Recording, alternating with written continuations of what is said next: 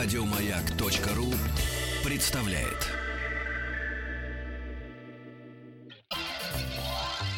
Летний лекторий. На центральной эстраде парка Сокольники и в эфире «Маяка».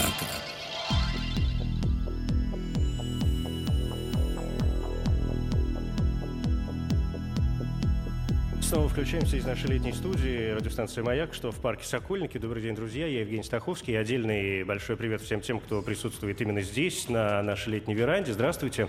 И спасибо большое, да, спасибо большое, что вы к нам э, заглянули сегодня. Тем более, что ну, каждую, почти каждую субботу в 3 часа дня здесь мы занимаемся какими-то, иногда, мне кажется, не совсем субботними вещами, а пытаемся в очередной раз э, приоткрыть завесу Вселенной и понять, что же там э, происходит. Сегодня а, ну, как мне кажется, одна из э, тех тем, понятно, что все следят за новостями, но вот в научном мире, э, по моим ощущениям, есть два таких элемента, которые э, волнуют практически всех. Это куда же, наконец, до каких пределов долетит телескоп Хаббла, и что он нам еще покажет и откроет во Вселенной, в звездах и так далее, и что происходит с Большим адронным коллайдером, тем более, что он на время закрывался, и, и вот, наконец-то, переоткрылся. Про Хаббл как-нибудь в другой раз, а сегодня действительно про большой адронный коллайдер, который удвоил то ли мощность, то ли энергию. Сейчас мы выясним.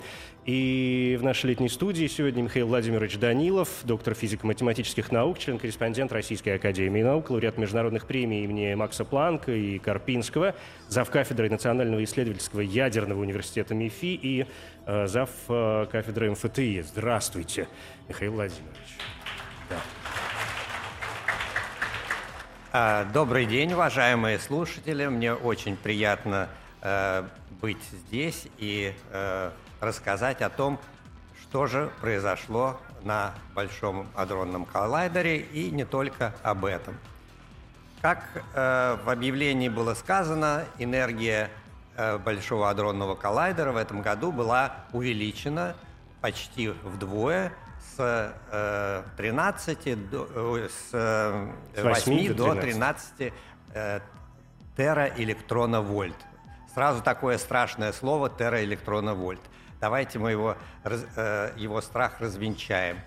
Э, ну, вы все знаете, э, что такое разность потенциалов в 200 вольт. Если схватиться за провод, то это уже производит большое впечатление на человека. А тераэлектроновольт – это миллион миллионов электроновольт. Вот так что э, вы можете представить, насколько громадная энергия в этом большом адронном коллайдере получается.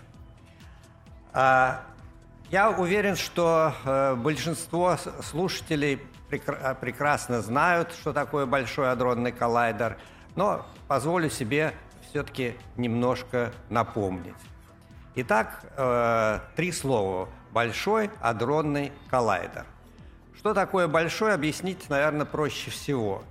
Э, его длина туннеля, в котором расположен этот коллайдер, э, на глубине примерно 100 метров возле Женевы, э, длина этого тоннеля составляет 27 километров. Для сравнения, длина кольцевой линии метро Московской всего лишь 19 километров. Так что он действительно большой. По нему тоже, кстати, ходит поезд, но э, поезд не такой большой, как в метро, а такой маленький, который развозит магниты по кольцу. Теперь второе слово – адронный. Адронный – это уже немножко сложнее. Э, в коллайдере сталкиваются протоны, ну, которые нам всем известны, а протоны – это Э, сильно взаимодействующие частицы. И э, академик Окунь, который работает в Институте теоретической экспериментальной физики, в свое время предложил называть все сильно взаимодействующие частицы адронами. Это было, на мой взгляд, очень хорошее э, предложение, потому что альтернативное предложение, которое было у Нобелевского лауреата эм, Э, у Нобелевского лауреата какого же? Доктор. Забыл, кто предлагал. Ну, Боксин, хороший человек. Бо, бо, а, да. Гелмана, у Гелмана, да. э, он предлагал называть э, такие частицы СИПами, strong, Strongly Interacting Particles. Ну, вы э, представляете, как бы звучал большой адронный, вместо большого адронного коллайдера мы бы говорили большой сиповый коллайдер. Я сомневаюсь, что с таким именем что-нибудь хорошее могло было получиться. Так что адронный – это означает, что в нем сталкиваются адроны, более того, э, чаще всего протоны, хотя иногда сталкиваются э, для э, специальных целей и ядра других элементов. Теперь коллайдер. Почему коллайдер? Ну, если вы себе представите машину, которая едет и сталкивает, наезжает на другую машину. Ну, в общем, ничего особо страшного не произойдет. Э, я сам такое испытал, как-то притормозил на желтый свет, и мне взад так въехала машина, я пролетел метров пять, ну и ничего страшного не произошло. А, однако, если две машины столкнутся в лоб в лоб, то последствия будут очень-очень печальными. Все будет разрушено, и э, Собственно говоря, именно этого мы и добиваемся в коллайдере. Мы хотим разрушить протоны как можно сильнее, поэтому они э, э, сталкиваются не с неподвижными протонами, это обычные ускорители, а сталкиваются два пучка э, протонов лоб в лоб, так, чтобы как можно сильнее разрушить их, чтобы появилось что-то новое. Надо заметить, что энергия пучков в Большом адронном коллайдере просто колоссальная. В, ней, в нем можно себе представить, что ездят не машины, которые сталкиваются друг с другом, а носятся курьерские поезда, которые сталкиваются друг с другом в лоб-лоб. Энергия пучков э, Большого адронного коллайдера равна как раз сумме энергии двух курьерских поездов. В общем, представить это себе э, очень непросто, но это действительно, действительно очень-очень большая энергия, которая там имеется. А, кстати, надо отметить, что э, коллайдеры развивали и были одними из пионеров развития коллайдеров новосибирские физики. Итак, мы э, выяснили все э, три слова, что означают в Большом адронном коллайдере. И надо заметить, что это не только очень э, большая установка, это самая большая экспериментальная установка в мире, но она еще и самая сложная установка в мире. Э, и я приведу несколько фактов, которые это иллюстрируют. Ну, для того, чтобы э, э, пучки протонов совпали с друг с другом, столкнулись друг с другом, их нужно навести с точностью э, порядка микрона. Это в сто раз лучше, чем толщина вашего волоса. Представляете, имеется 27 километров, по которым крутятся эти протоны, и вот они должны стукнуться, э, их нужно навести друг на друга с точностью лучше микрона. Я э, думаю, что Вильгельм Тель отдыхает, когда он стрелу в стрелу попадал. Э, это, это совсем намного проще, чем попасть пучками э, адронного коллайдера друг в друга. Давайте напомним, для чего вообще это делается. Для того, чтобы раскрыть все еще тайны материи? А, давайте я сначала еще несколько фактов расскажу о Большом адронном коллайдере, так, чтобы было еще большее впечатление. А потом мы перейдем уже к к материальным вещам. Задачам. Да. Для чего же так, такое чудо природы человечество э, создало? Так вот, э, для того, чтобы э, протоны крутились по кругу такой энергии, нужно необходимо э, очень большое магнитное поле. Это поле создается сложнейшими сверхпроводящими магнитами, у которых э, напряженность поля во много раз, в несколько раз больше, чем у обычных магнитов. Для того, чтобы сверхпроводимость, то есть ток, без, который течет без сопротивления, э, э, могла осуществляться, все это охлаждается до фантастически низких температур, минус 271 градус. Это всего на 1,9 градуса выше абсолютного нуля температур. А для того, чтобы протоны не сталкивались с чем-то внутри э, вот этих вот э, э, пучка, внутри трубы, по которой они крутятся, там создается вакуум, который такой же, как в космосе. То есть там почти нету совершенно ничего в этом пучке. Ну и, наконец, детекторы, которые ловят то, что происходит, когда сталкиваются протоны, они э, величиной пятиэтажный дом, а э, при этом очень сложная аппаратура, все это заполнено, и э, опять-таки для того, чтобы понять, какие точности здесь осуществляются, э, отдельные элементы детекторов выставляются, э, ну, их, их, их положение известно с точностью лучше, чем э, толщина, опять-таки, вашего волоса. Мы все время будем про такие знакомые величины говорить. Замечательно. Итак, я рассказал немножко про адронный, большой адронный коллайдер. Это действительно просто чудо света – и э, ничего похожего человечество э, пока еще не создавало. А для чего же оно это сделало? А сделало это оно э, с двумя основными целями, э, первая из которых это открытие бозона Хиггса. Что такое бозон Хиггса, э, объяснить очень непросто, поэтому я приведу просто аналогии. Я приведу одну стандартную аналогию, которую э, ну, очень часто приводится в лекциях про, э, на эту тему. А затем я приведу аналогию, которую придумал я сам, и поэтому она мне нравится больше. Так вот, э, бозон Хиггса дает, или поле Хиггса дает массы всем фундаментальным частицам. Как себе можно это представить? Вот если мы насыпем на стол немножко бумажки, несколько клочков бумажки и дунем, то они мгновенно улетят. У них нет массы, они мгновенно приобретают скорость при малейшем э, усилии. Это как раз то, что массы нет. Если же мы нальем на стол немножко масла, и э, там будут эти же бумажки, и мы опять подуем, они начнут двигаться, но они будут двигаться не так быстро, они будут двигаться э, уже с небольшой скоростью. Это означает, что за счет взаимодействия с маслом они приобрели эффективную массу.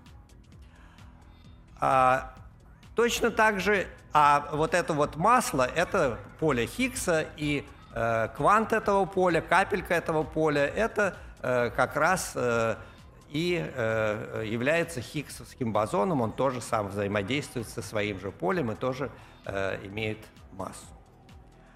А мне нравится другая аналогия. Вот опять возьмем листочек бумажки и дунем на него, а он опять улетит.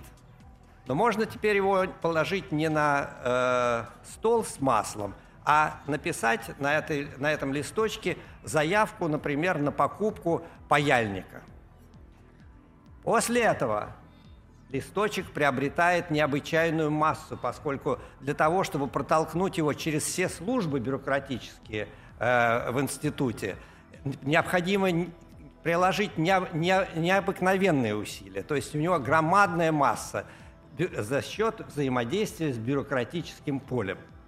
Ну а бюрократы, конечно, тоже приобретают массу за счет этого же, потому что даже существует такое выражение. У человека большой вес. Это значит бюрократ с большим весом. Что значит? Значит, у него много связей с другими бюрократами. Да?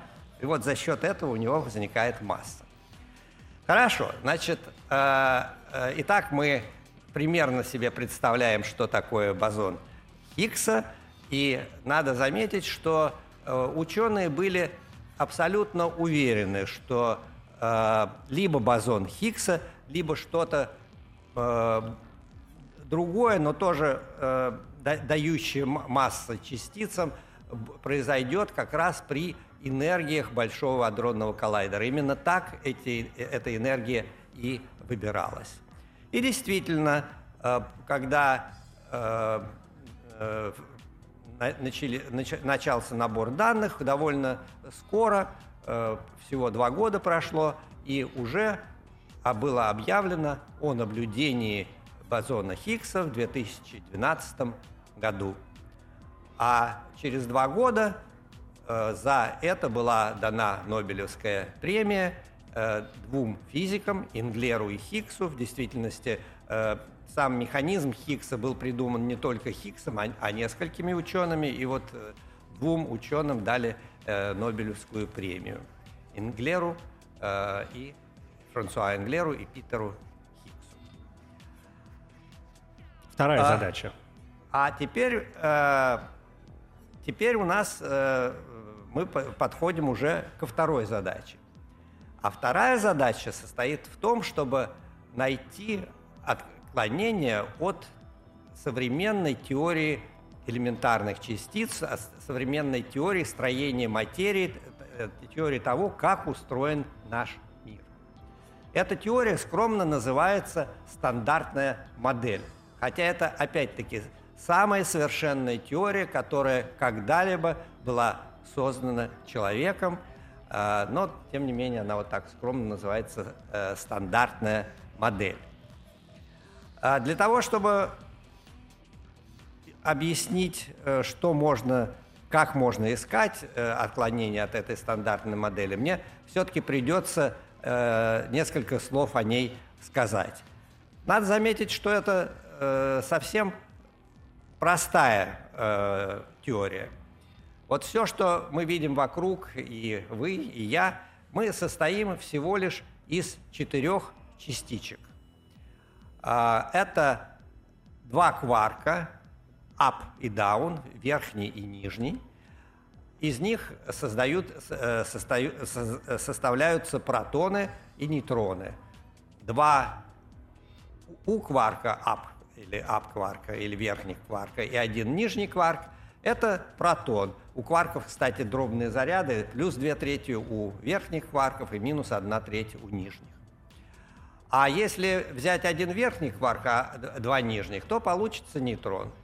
Протоны и нейтроны образуют атомные ядра, и э, протоны и нейтроны, и так же, как и кварки внутри протонов и нейтронов, удерживаются сильным взаимодействием сильное взаимодействие переносится специальной частицей, глюоном, от слова клей, глю.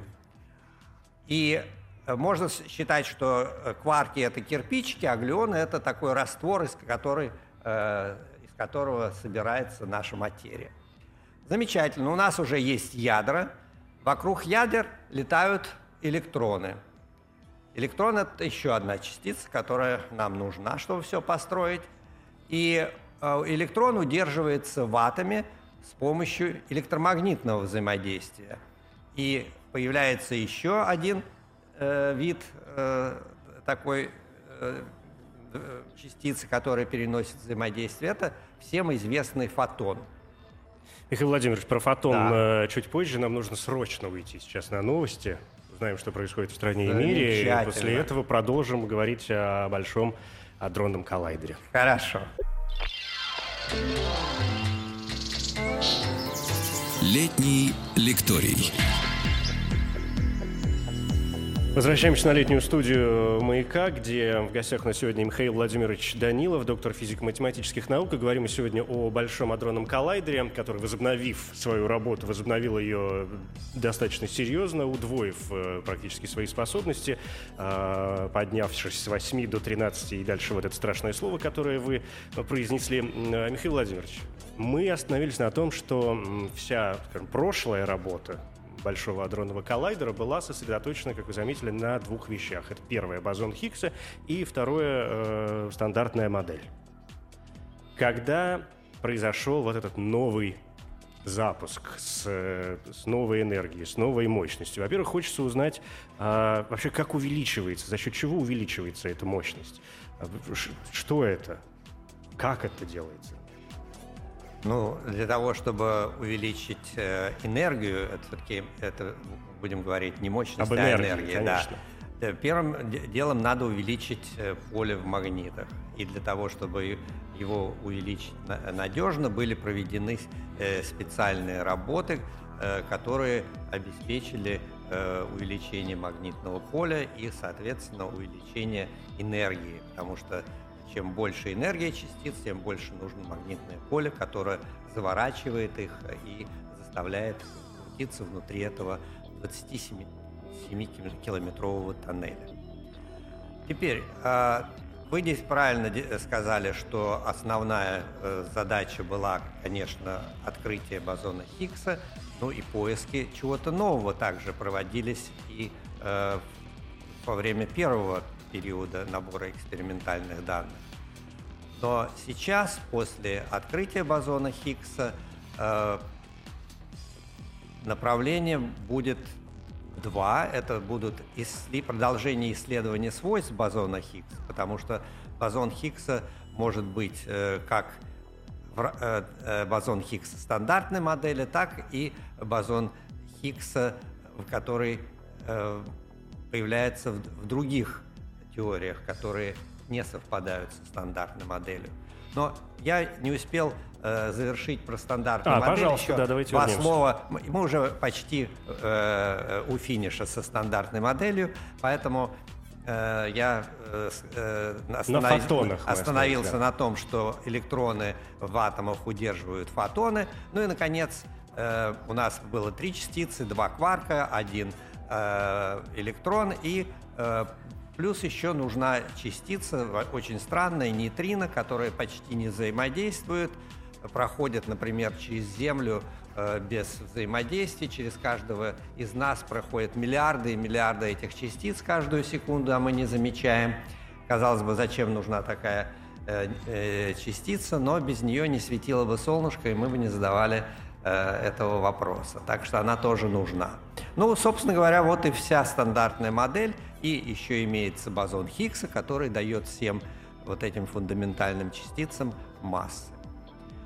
Замечательно.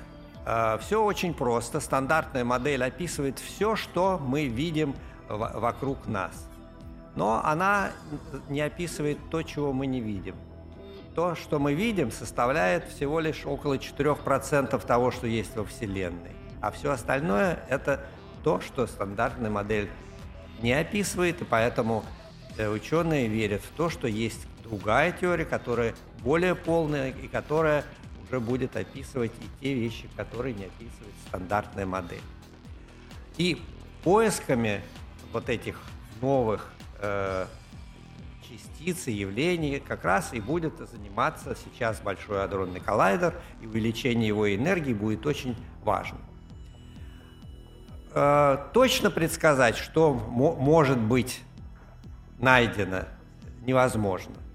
Мы уже находимся э, в той области, когда поиск он такой э, с открытым концом, с открытым финалом. Мы не знаем. Но предположений очень много. Например, очень популярным э, является теория, в которой у каждой обычной частицы есть еще и э, партнер, суперчастица, так называемая суперсимметричная теория, которая была предложена, кстати, э, Фиане, э, Лихтманом и Гольфан, Гольфаном и Лихтманом.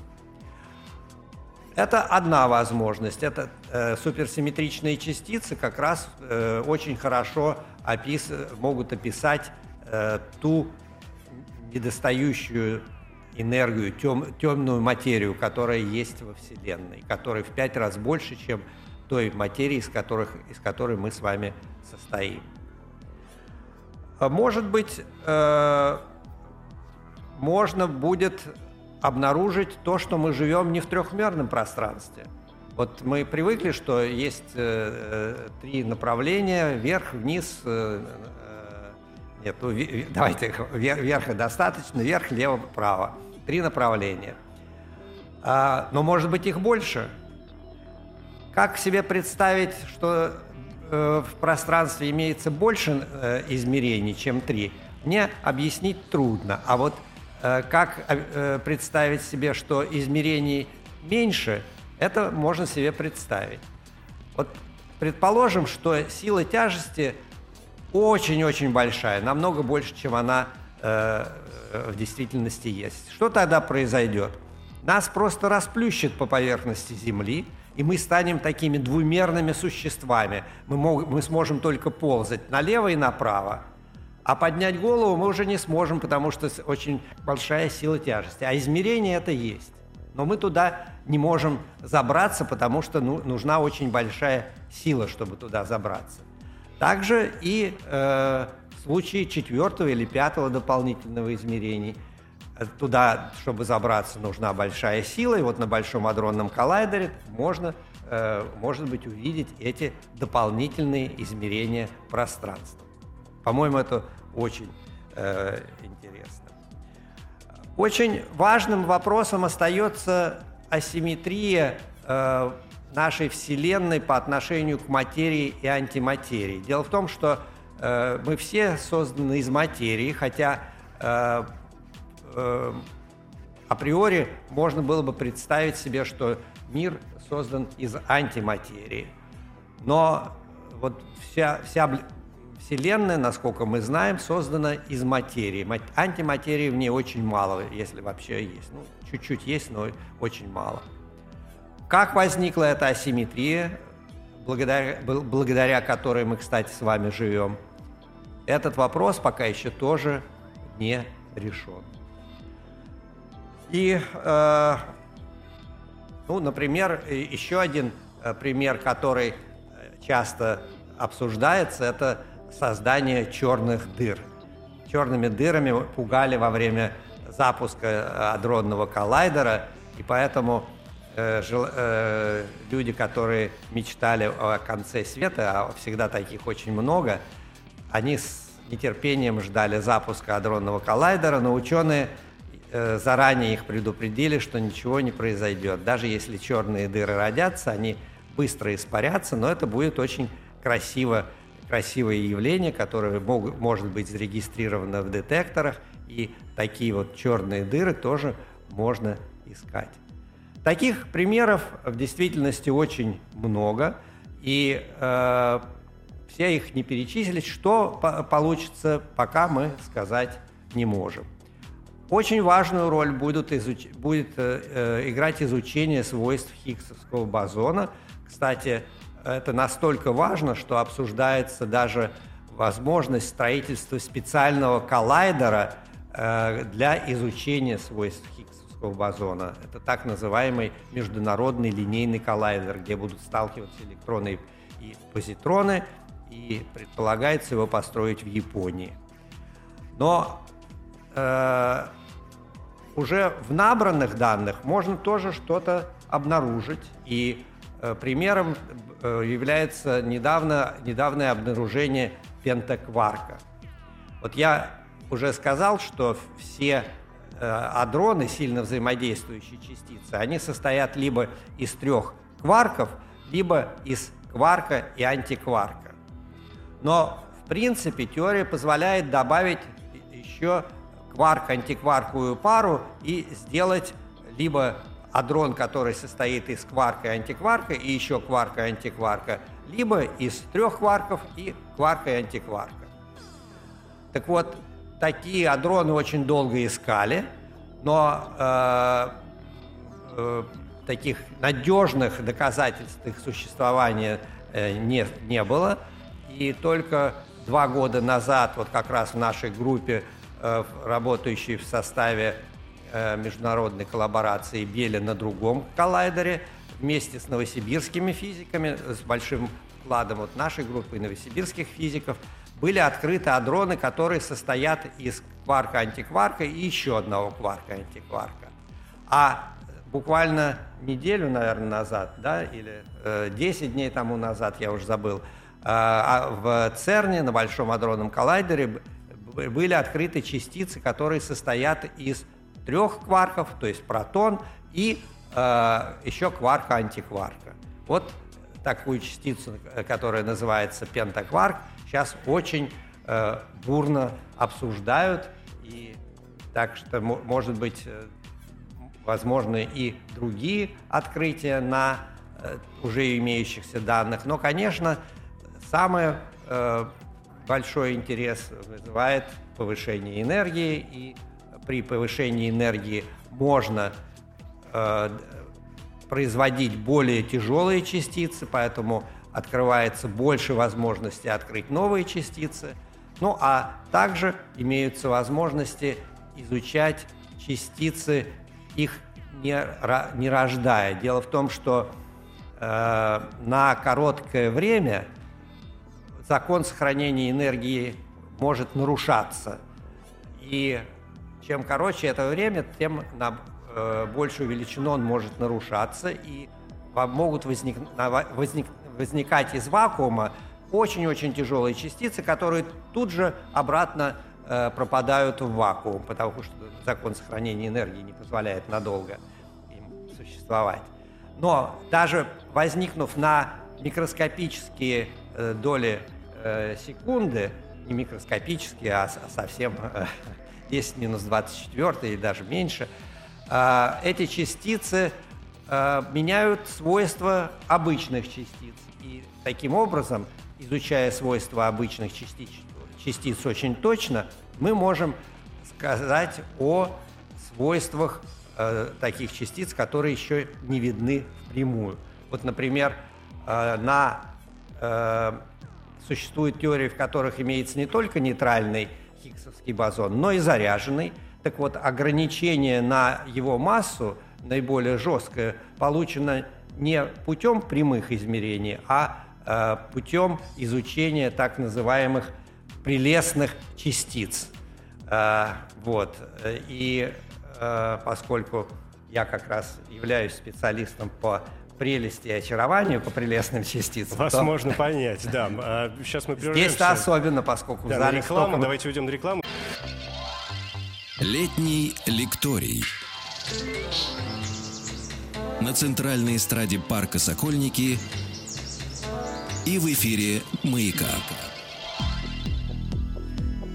Работает летняя студия радиостанции э, «Маяк». Здесь, конечно, я с удовольствием э, обращусь к тем людям, которые присутствуют здесь у нас. И если есть какие-то вопросы к Михаилу Владимировичу, ну, с удовольствием их можно задать. Если кому-то что-то непонятно или интересуют какие-то э, такие фундаментальные моменты, можно поднять руку, я замечу, и мы как-то решим э, этот вопрос. Михаил Владимирович, ну, вы же признайтесь мне честно, все же еще пытаетесь раскрыть э, до конца все тайны Вселенной, и наверняка есть моменты, которые, вы, во-первых, сказали, что, конечно, вас интересуют прелестные частицы в первую очередь, наверняка есть какие-то моменты, которые тоже вас тревожат не меньше. Да, безусловно. Меня интересуют не только прелестные частицы, но и очарованные.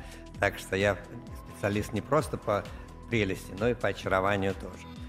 А, но меня интересует э, вообще все новое.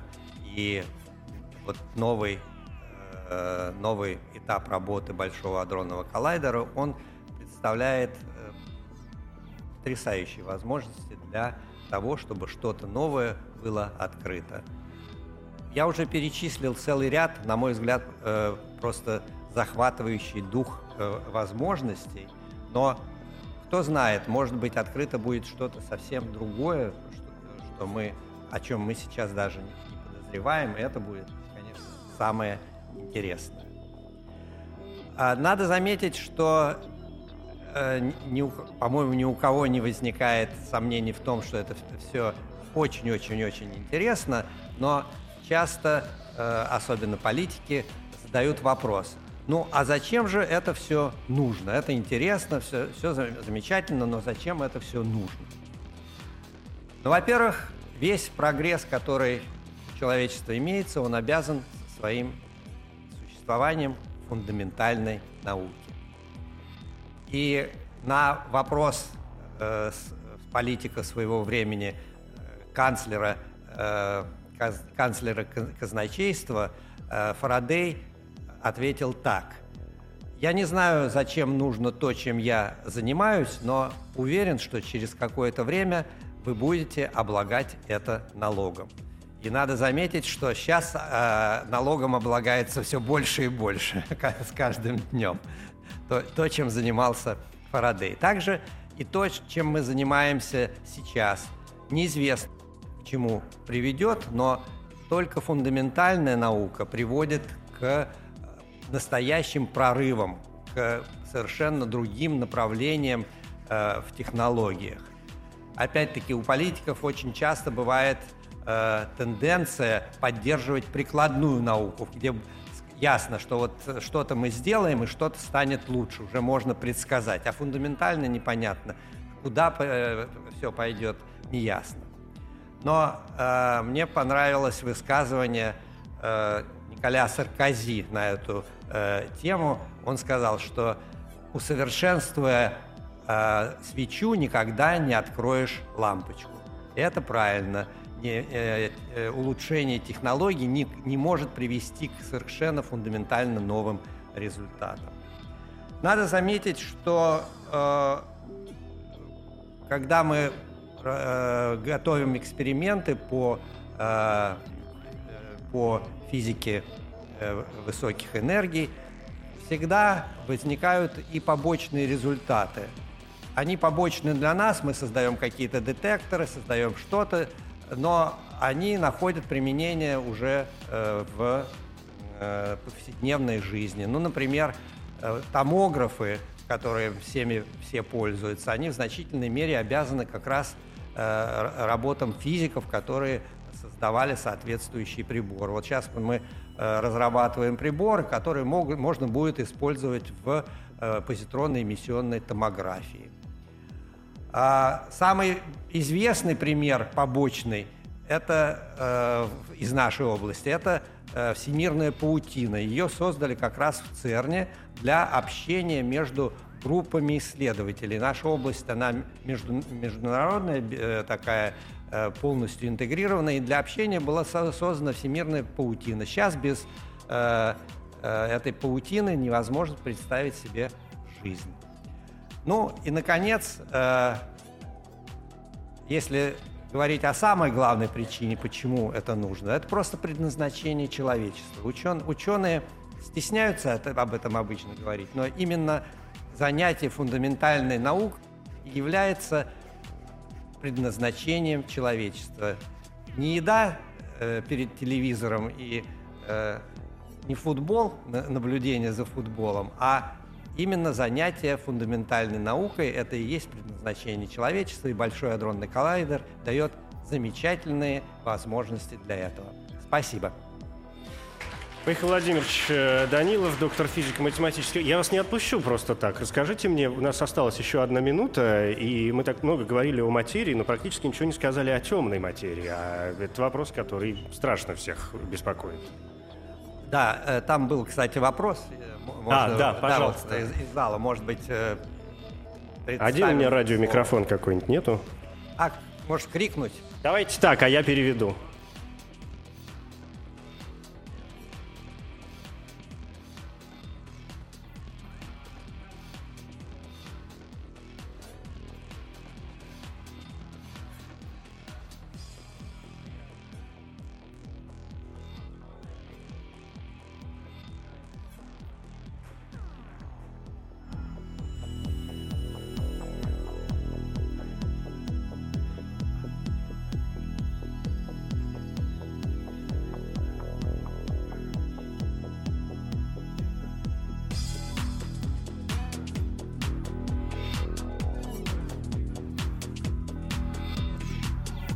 Да, понятно. Хорошо. Я, ну, надо сказать для да. наших слушателей в эфире, потому что не очень было понятно, если бозон Хиггса появляется, куда он в конце концов исчезает, и как вы успеваете с ним э, Точнее, работать. Да. каким образом он дает массу да, частицам, да. если он э, так быстро исчезает.